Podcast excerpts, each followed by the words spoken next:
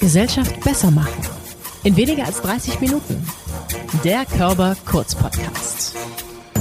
Egal, wo Sie gerade diesen Podcast hören. Mit ziemlich großer Wahrscheinlichkeit befindet sich irgendwo in Ihrem Blickfeld etwas aus Plastik. Weil es leicht ist, robust und billig, kommt es in vielen Bereichen zum Einsatz. Da es jedoch extrem schwer zu recyceln ist, hat das fatale Auswirkungen auf unsere Umwelt. Der Chemiker Manuel Häusler hat einen Vorschlag, wie die von ihm entwickelte Kunststoffalternative zu einer Lösung beitragen kann. Er ist Preisträger des Deutschen Studienpreises 2022 in der Sektion Natur- und Technikwissenschaften. Seine Promotion hat er an der Universität Konstanz absolviert. Aktuell versucht er im Wissenstransferprojekt ChemUp seine Kunststoffalternative in den Markt zu bringen. Gesellschaft besser machen mit Manuel Häusler. Moin! Hallo Diana, vielen Dank für die Einladung. Ja, vielen Dank, dass du da bist. Es gibt nämlich ein richtig spannendes Thema auf die Ohren. Im Kern das Thema Plastik. Jetzt komme ich relativ frisch aus dem Urlaub und habe gesehen, dass in manchen Stränden ganz schön viel Plastik ist. Ich glaube, die Welt weiß, dass wir zu viel Plastik in der Welt haben. Aber die Frage ist ja, was machen wir jetzt damit und wie bist du dazu gekommen, über das Thema Plastik zu forschen? Ja, ich denke, das Thema Plastik ist zumindest, was die Problemstellung angeht, ziemlich dankbar als Forscher, weil so wie du sagst, jeder kennt die Problematik. Ja, es ist jetzt kein verstecktes Problem, mhm. sondern man muss ja einfach nur draußen ein bisschen genauer hinschauen, im Wald, so wie du sagst, am Strand, überall findet man irgendwie Plastikmüll. Und es ist, denke ich, auch jedem klar, dass wir hier wirklich schnell was ändern müssen, weil wir sonst ein noch viel, viel größeres Problem haben. Stichwort Mikroplastik sagt wahrscheinlich auch inzwischen jedem was.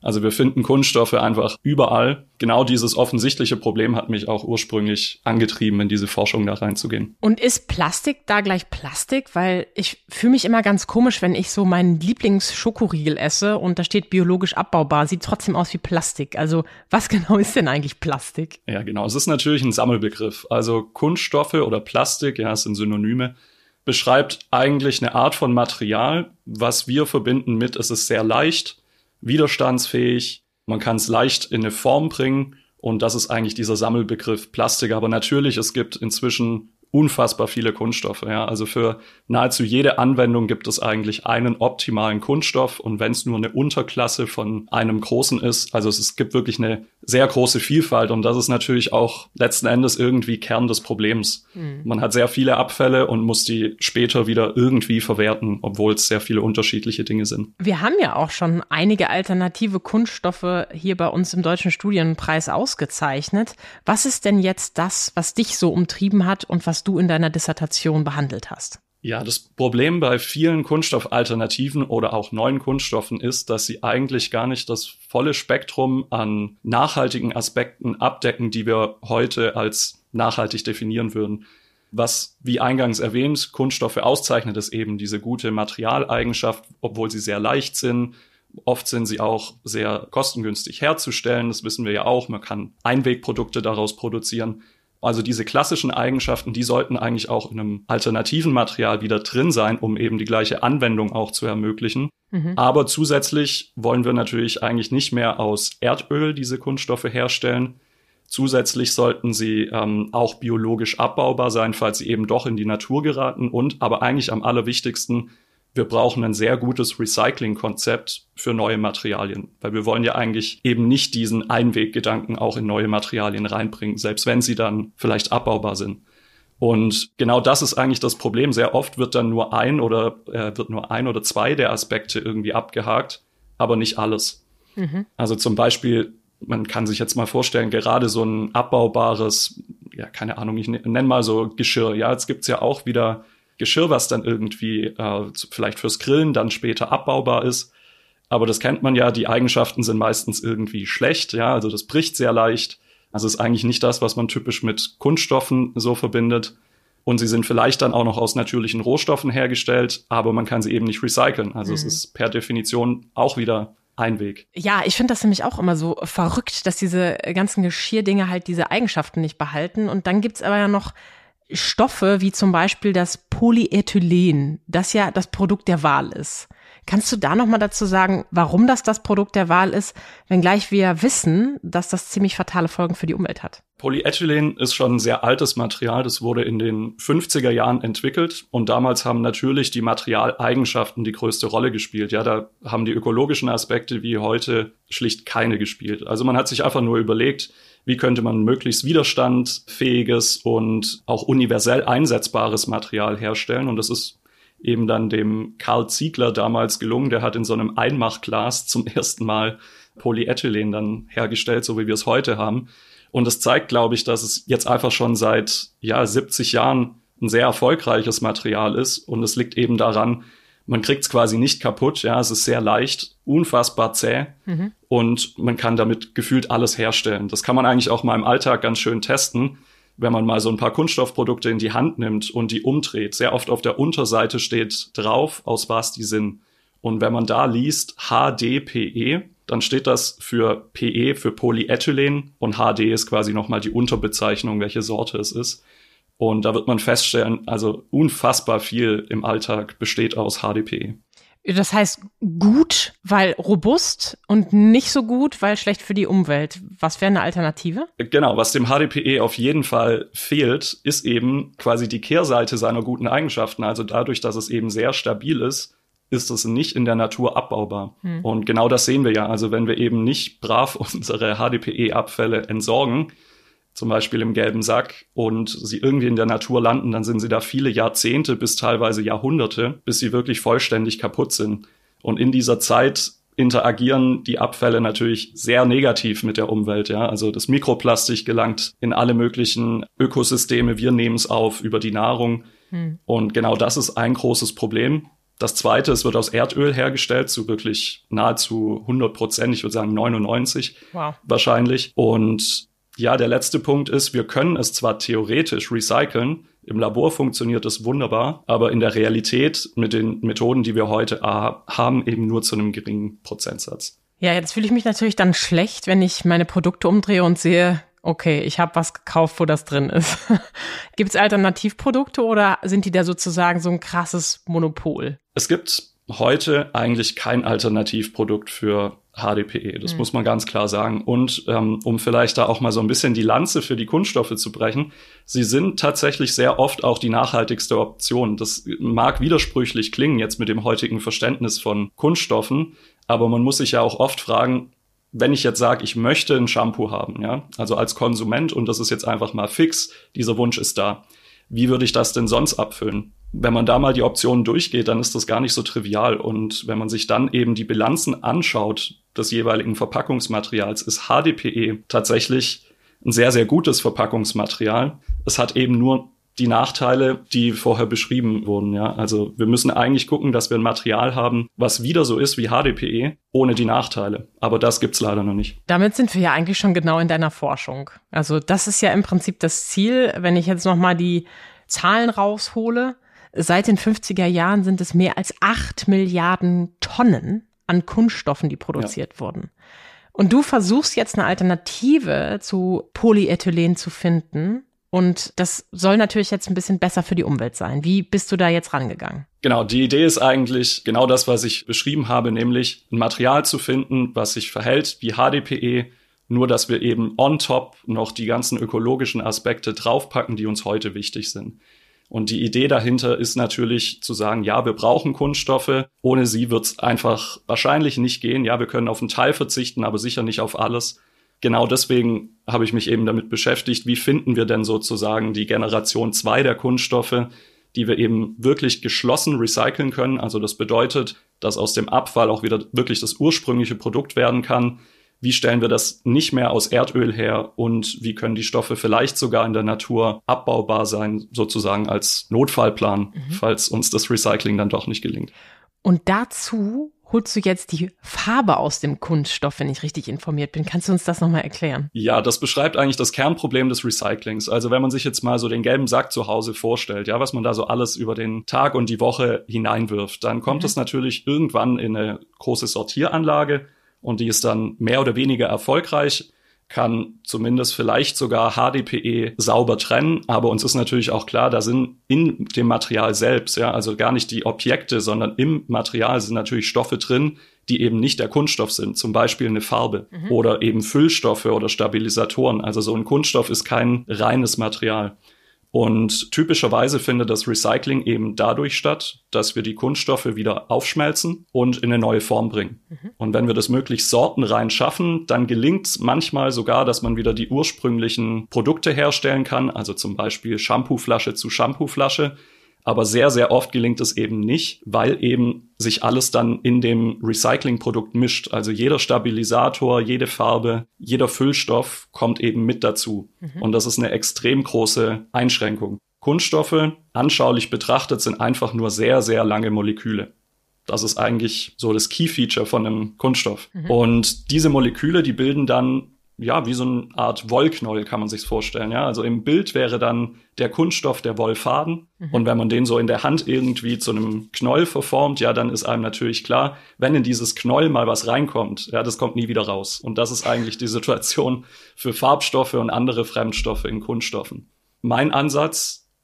Du entknäulst es jetzt nicht ich entknäule es, sondern ich baue sozusagen Sollbruchstellen in diesen Wollfaden ein. Ja. ja. Also Schnittstellen, mit denen man gezielt dieses Knäuel später wieder aufschneiden kann. Dann kriegt man so kleine Stückchen raus und die sind super voneinander abzutrennen. Und dadurch gehen dann eben auch die Fremdstoffe, wie zum Beispiel eine Farbe, vollständig raus. Und das Entscheidende, diese kleinen Stückchen, die kann ich später über eine Reaktion, eine chemische Reaktion, wieder zu dieser langen Kette zusammenfügen und dadurch habe ich einfach einen frischen Kunststoff, also wieder einen kompletten neuen Wollfaden ohne diese Fremdstoffe. Und das ermöglicht jetzt eben zum ersten Mal so einen wirklich geschlossenen Kreislauf zu über 96 Prozent. Wow. Und das, wenn ich es richtig verstanden habe, funktioniert ähnlich wie ein Schnellkochtopf. Also da wird überhitzt, das Wasser erzeugt leicht, äh, da ist leichter Druck drin und dann wird das Ganze, wie du gerade gesagt hast, in kleinere Abschnitte unterteilt und in die Ausgangs Stoffe gespalten. Das klingt nicht ganz so unaufwendig. Wie viel Zeit braucht das und ist das dann nicht wahnsinnig teuer? Nein, im Gegenteil, das ist sogar eine sehr einfache Methode. Also nochmal zusammengefasst, wir bauen vorher diese Sollbruchstellen ein. Mhm. Und natürlich tun wir das mit der Absicht, dass wir sie später wieder öffnen. Das heißt, das sind natürlich auch Sollbruchstellen, die unter diesen Recyclingbedingungen besonders schnell wieder aufgehen und vor allem auch selektiv. Also das bedeutet, wir spalten wirklich nur das, was wir wollen schnell, effizient und diese Bedingungen in einem, hast ja richtig gesagt, wie in einem Schnellkochtopf, das kann man sehr gut vergleichen. Die sind auf industrieller Ebene wirklich sehr mild. Also wenn man sich da mal überlegt, was die Alternativen sind. Beispielsweise werden solche Kunststoffe mit, einem, mit einer ähnlichen Idee bereits jetzt klein gehackt, sage ich mal. Dafür sind aber Temperaturen von teilweise 600, 700 Grad nötig. Mhm. Und wir brauchen ja, im Schnitt nur so 150 bis 180. Und trotzdem ist es teurer als das typische Polyethylen dann am Ende des Tages. Der Kunststoff, den du herstellen möchtest oder herstellst, braucht einfach dann ein bisschen bessere Eigenschaften, wenn wir mal so ähm, platt sprechen wollen. Und das kostet natürlich auch. Wer wäre denn dann bereit, diesen Preis zu zahlen? Die Menschen, die die Klimakrise wahrnehmen und sagen, ich will was gegen Plastik tun, versus dann gibt's ja bestimmt auch die Lobby, die aktuell das Polyethylen natürlich weiter am Markt halten will, oder? Ja, genau, das ist das größte Problem, der Preis. Klar, die Forschung ist schon herausfordernd, so ein Material mhm. überhaupt irgendwie mal zusammenzubekommen. Aber eigentlich ist wirklich die allergrößte Hürde der Preisdruck. Wenn man sich jetzt mal anschaut, wie günstig Kunststoffe inzwischen sind, wie eben klassisches Polyethylen, dann wird man feststellen, das sind eigentlich mit die billigsten Materialien an sich, die es gibt. Also Polyethylen kostet teilweise unter zwei Euro das Kilo für frische Ware.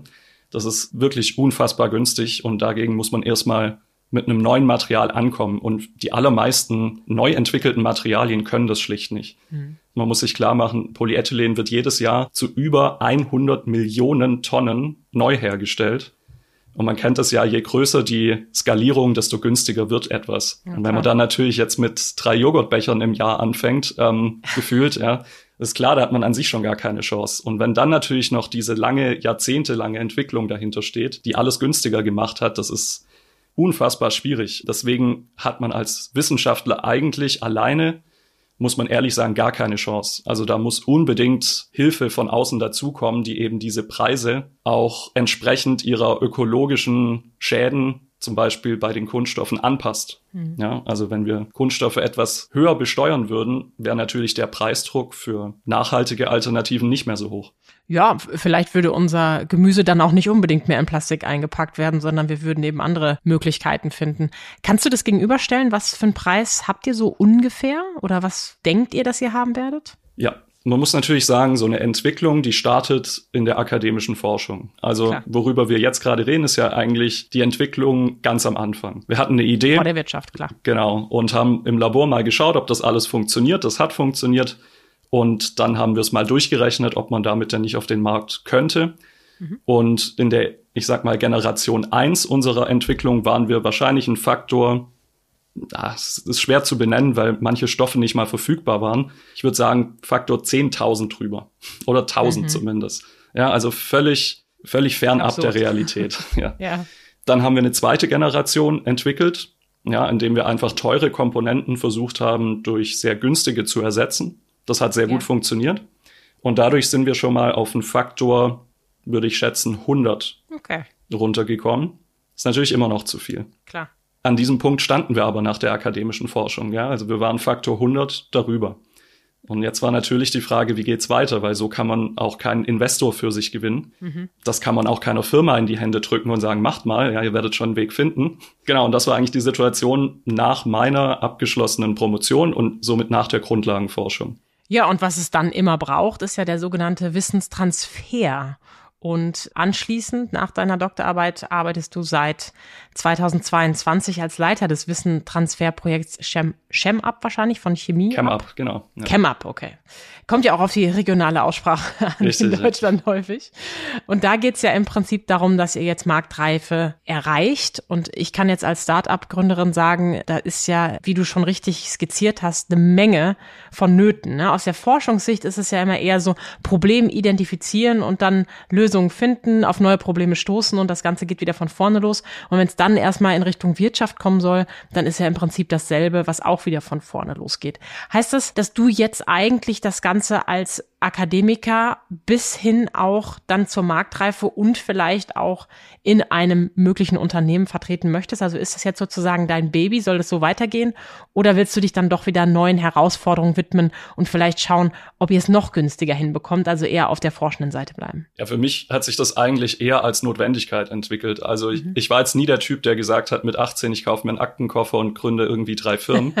und Thema dahinter ist egal. Ähm, es war andersrum. Also ich habe einfach gemerkt, dass nach dieser guten Grundlagenforschung, es hat ja viel funktioniert, trotzdem so eine extreme Hürde war, die eigentlich nichts Gutes irgendwie hat erahnen lassen, weil man mhm. natürlich gemerkt hat, das wird niemals zur Anwendung kommen. Ja. Und es gab natürlich auch so eine Zuständigkeitsfrage. Wer ist denn jetzt für dieses Know-how verantwortlich, dass es zur Anwendung kommt? Ja. Man könnte ja. ja erwarten, es ist etwas, das einen gesellschaftlichen Mehrwert haben kann. Vielleicht hätte der Staat ja Interesse daran, das irgendwie zu pushen. Ich sag mal, das Telefon hat nicht geklingelt, ja. Es gab irgendwie immer sehr viel lobende Worte, wie toll diese Forschung ist und das hat man natürlich auch alles gern angenommen, aber irgendwie so richtig voran ging's nicht. Mhm. Ja, man hat auch gemerkt, die Firmen, die, denen war das auch noch zu heikel, da war einfach die Kostenfrage nicht geklärt. Die Aussicht war nicht da. Und dann war für mich natürlich so dieser Punkt, okay, lasse ich das Ganze jetzt liegen mhm. und suche mir vielleicht einen netten Job irgendwo und dann ist gut. Aber ich glaube, das hätte ich bereut, ja. Und dann stand natürlich irgendwann die Frage im Raum, macht man selbst was damit? Gründet man, kümmert man sich quasi drum, dass es jetzt äh, weitergeht? Irgendwann war klar, okay, wenn ich es nicht mache, es wird wahrscheinlich sonst niemand tun. Mhm. Und das war eigentlich der Antrieb dahinter. Und dann haben wir diese Forschungstransfergruppe gegründet und vor allem erstmal überlegt, wie kommen wir denn mit dem Preis nach unten? Das war eigentlich die zentrale Frage, weil die Technik ja. an sich war fertig, ja. Also da musste man wahrscheinlich nicht mehr viel machen. Was die Lösung dann am Ende war, wir haben einfach für unsere Chemikalien, die wir brauchen, wiederum ein Herstellungsverfahren neu entwickelt. Und ja, in unserem neuen Verfahren haben wir uns halt die Frage gestellt, wo kriegen wir denn Stoffe her, die so ein bisschen polyethylenartig sind? Weil das ist ja am Ende das, was wir machen wollen. Und dafür gibt's natürliche Quellen, die sind aber sehr teuer. Langfristig natürlich erstrebenswert, aber kurzfristig brauchen wir was, was einfach wirtschaftlich auch zieht. Und am Ende war die Antwort denkbar einfach. Und zwar nehmen wir Polyethylenabfälle. Also wir können mit einem, ja, man kann sagen, mit einem Umwandlungsverfahren, mit einem chemischen Umwandlungsverfahren aus wirklich günstigen Kunststoffabfällen der alten Generation die Bausteine für die neue Generation herstellen. Ja, cool. Und jetzt kommen wir, würde ich schätzen, so ein Faktor vier bis fünf Hm. vielleicht schon an das Polyethylen ran und da wird so langsam Spannend. dann wirklich spannend, ja. Das heißt, wie geht's für dich an der Stelle weiter? Möchtest du das Produkt noch bis in den Markt bringen? Möchtest du dann auch wirklich doch der Gründer werden oder möchtest du dich dann in eine andere Richtung wieder entwickeln? Also jetzt möchte ich definitiv erstmal Gründer werden. Wir sind jetzt noch in einer Phase davor. Also das, was wir jetzt gerade tun, ist der typische Forschungstransfer. Ja. Das, was man sehr oft auch als das sogenannte Tal des Todes bezeichnet. Ja. Also eben die Phase, wo es sehr selten Geld für die weitere Entwicklung gibt, aber eigentlich muss man sie halt eben tun. Und darin stecken wir jetzt. Glücklicherweise haben wir das Geld. Und am Ende dieser Phase soll dann die Gründung stehen und die möchte ich auf jeden Fall auch mitbegleiten. Was dann langfristig kommt, ist wieder die nächste Frage. Also mich zieht's sicherlich jetzt nicht in die Wirtschaft. Ich habe auf jeden Fall gemerkt, dass mir auch das Gründen Spaß macht. Die Frage ist natürlich dann, in welcher Funktion das langfristig Mhm. vonstatten gehen wird. Ich möchte mich auf jeden Fall intensiv jetzt wieder mit Grundlagenforschung auseinandersetzen auch. Und wahrscheinlich werde ich irgendwann die führende Position, denke ich mal, abgeben an jemand, der das dann auch ab einer gewissen Stufe einfach besser kann. Ja, ist auf jeden Fall eine spannende Reise, würde ich sagen. Nicht viele Menschen haben die Möglichkeit, etwas zu erforschen und es dann auch in den Markt zu bringen und damit vielleicht ja sogar die Welt zu verändern oder zumindest die Gesellschaft besser zu machen. Jetzt ist es so, dass du beim Deutschen Studienpreis teilgenommen hast und eben auch ausgezeichnet worden bist. Wie war denn diese Erfahrung für dich? Von der Jury-Sitzung bis zur Preisverleihung. Was hat das für dich bedeutet oder bewirkt? Ja, es beginnt ja eigentlich schon etwas vor der Jury-Sitzung. Also man reicht ja zuallererst ein Essay ein. Und das ist ja, sage ich mal, eigentlich sehr entspannt, weil das macht man von zu Hause aus. Man schreibt da irgendwie über so ein paar Tage eben einen Aufsatz über seine Arbeit, reicht den ein. Das ist ja alles erstmal so im vertrauten Umfeld, ja. Und dann rechnet Ja. man eigentlich nicht wirklich damit, dass da eine positive Antwort kommt. Zumindest war es bei mir so, weil natürlich habe ich es versucht, aber man weiß auch, dass sich über 500 oder ich glaube in meinem Jahrgang waren es sogar über 600 Leute bewerben mit ihren Arbeiten, die ja alle auch wirklich sehr gut schon bewertet wurden. Und natürlich weiß man, da muss sehr, sehr viel zusammenkommen, dass es jetzt nochmal eine Runde weitergeht. Als bei mir dann wirklich die E-Mail kam mit der Einladung zum Finale, also das, die Jury-Sitzung, wo man dann vortragen darf, war eigentlich das, würde ich sagen, der Punkt, an dem ich mich auf dieser ganzen Reise wirklich am meisten gefreut habe. Weil es einfach schon so eine Auszeichnung war, von diesen 600 Leuten wirklich unter die letzten zehn gewählt zu werden, anhand der schriftlichen Arbeit, wo man ja auch wirklich viel Zeit hatte, das alles zu beurteilen. Das war eigentlich für mich die größte Wertschätzung meiner Arbeit und da habe ich mich wahnsinnig gefreut.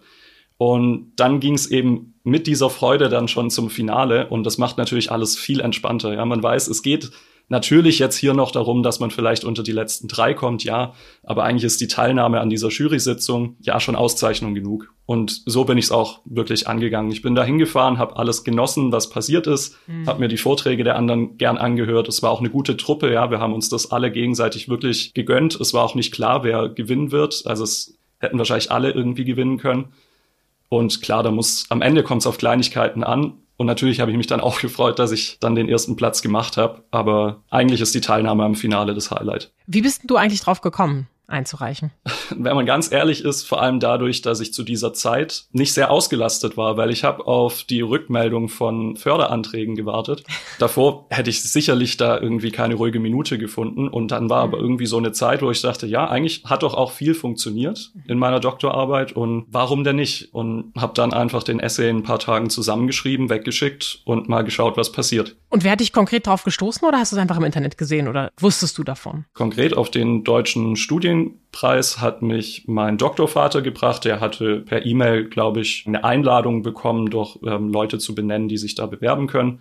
Das hat er mir weitergeleitet und dann habe ich das als Startpunkt quasi genommen. Aber die Idee war durchaus auch so da, mich mal für einen Promotionspreis zu bewerben. Und es ist ziemlich erfolgreich ausgegangen. Einige Menschen und vor allen Dingen auch die GutachterInnen sind sehr begeistert von dem, was du tust. Das wundert mich auch überhaupt nicht, weil es hat eine gesellschaftliche Relevanz. Es ist ein Thema, was gerade ziemlich heiß ist.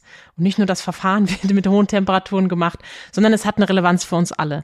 Vielleicht hast du noch zum Abschluss etwas, was wir jetzt schon tun können, um das Thema Plastik in irgendeiner Form nachhaltiger zu gestalten?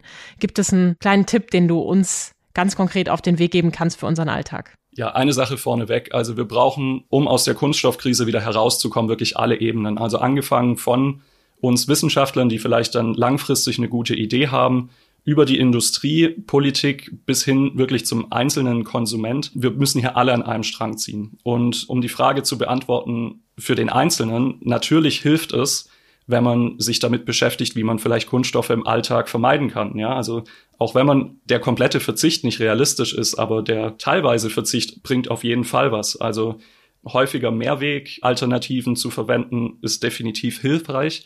Ich denke, was aber wirklich am meisten bringt, ist, sich schon mal darauf einzustellen, dass höhere Preise für Kunststoffprodukte wahrscheinlich die größte Lenkungswirkung haben würden. Das heißt, wenn wir bereit wären, wirklich etwas mehr für die wirklich wichtigen Kunststoffprodukte zu bezahlen, dann würden wir eben nachhaltigen Alternativen wirklich die Tür öffnen. Und das ist natürlich auch ein Appell an die Politik, hier vielleicht mal wirklich etwas unpopuläre Entscheidungen mittelfristig zu treffen, um eben solchen Entwicklungen dann vielleicht auch mehr Freiheit zu geben. Weil wenn der Preisdruck weiterhin so hoch ist, ja, dann werden wir uns wahrscheinlich immer wieder an den etablierten günstigen Alternativen festklammern. Ein zweiter Punkt, den man machen kann, das ist jetzt allerdings eher etwas an die Politik als an den Einzelnen, ist die Förderung des Forschungstransfers. Man kann sich natürlich vorstellen, die beste Idee beziehungsweise Innovation ist nichts wert, wenn sie es nicht zur Anwendung schafft.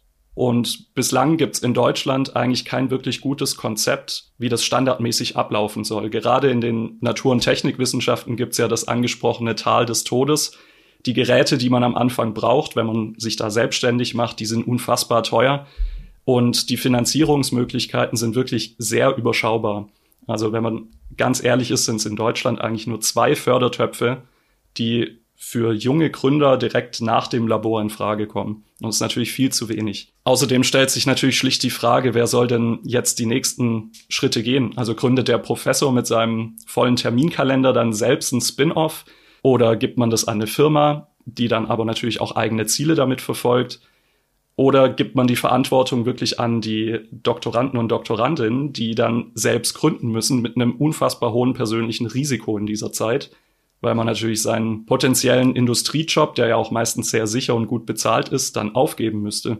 Ich finde, das Thema ist wirklich in Deutschland besonders kritisch, weil gerade hier Ausgründungen eher eine Seltenheit sind und selten als Karriereweg wirklich wahrgenommen werden. Ich denke, da bleiben momentan viele gute Innovationen einfach liegen und wir müssen unbedingt dafür sorgen, dass es flexible und vor allem schnelle Förderinstrumente gibt, die eben dieses Tal des Todes gut überbrücken können, ohne großen bürokratischen Aufwand. Und da müssen wir definitiv viel mehr tun. Und sollten vielleicht schneller agieren. Weißt du schon, was wir unter den Verpackungen lesen würden, wenn dein Kunststoff auf den Markt kommt. Also nicht mehr HDPE, sondern? Ja, leider so einen catchy Namen haben wir noch nicht. Ja. Okay. Manuel Häusler war heute bei mir zu Gast. Rund 80 Prozent der bisher hergestellten Kunststoffe wurden bis jetzt immer zu Abfall, der auf Mülldeponien oder eben leider auch in der Umwelt landete. Das möchte Manuel vermeiden und in seiner Dissertation hat er geforscht und hat er darüber geschrieben, wie das gelingen kann und ist mit dem, was er da rausgefunden hat, jetzt im Prinzip schon zur Marktreife gelangt. Es gilt nur noch, das Ganze günstiger zu machen, so dass es wirklich konkurrenz- und wettbewerbsfähig ist zu dem Marktführer, nämlich dem Polyethylen und dafür wünsche ich dir natürlich extrem viel Glück. Gewonnen hast du im Prinzip schon bei uns den Deutschen Studienpreis. Und dazu möchte ich jetzt zum Abschluss nochmal aufrufen. Bis zum 1. März 2023 können sich alle, die 2022 die Dissertation mit Summa Cum Laude oder Magna Cum Laude abgeschlossen haben, bewerben. Mehr Informationen dazu gibt es unter studienpreis.de. Herzlichen Dank, dass du deinen Beitrag leistest, um die Gesellschaft besser zu machen. Manuel Häusler. Ja, vielen Dank nochmal für die Einladung.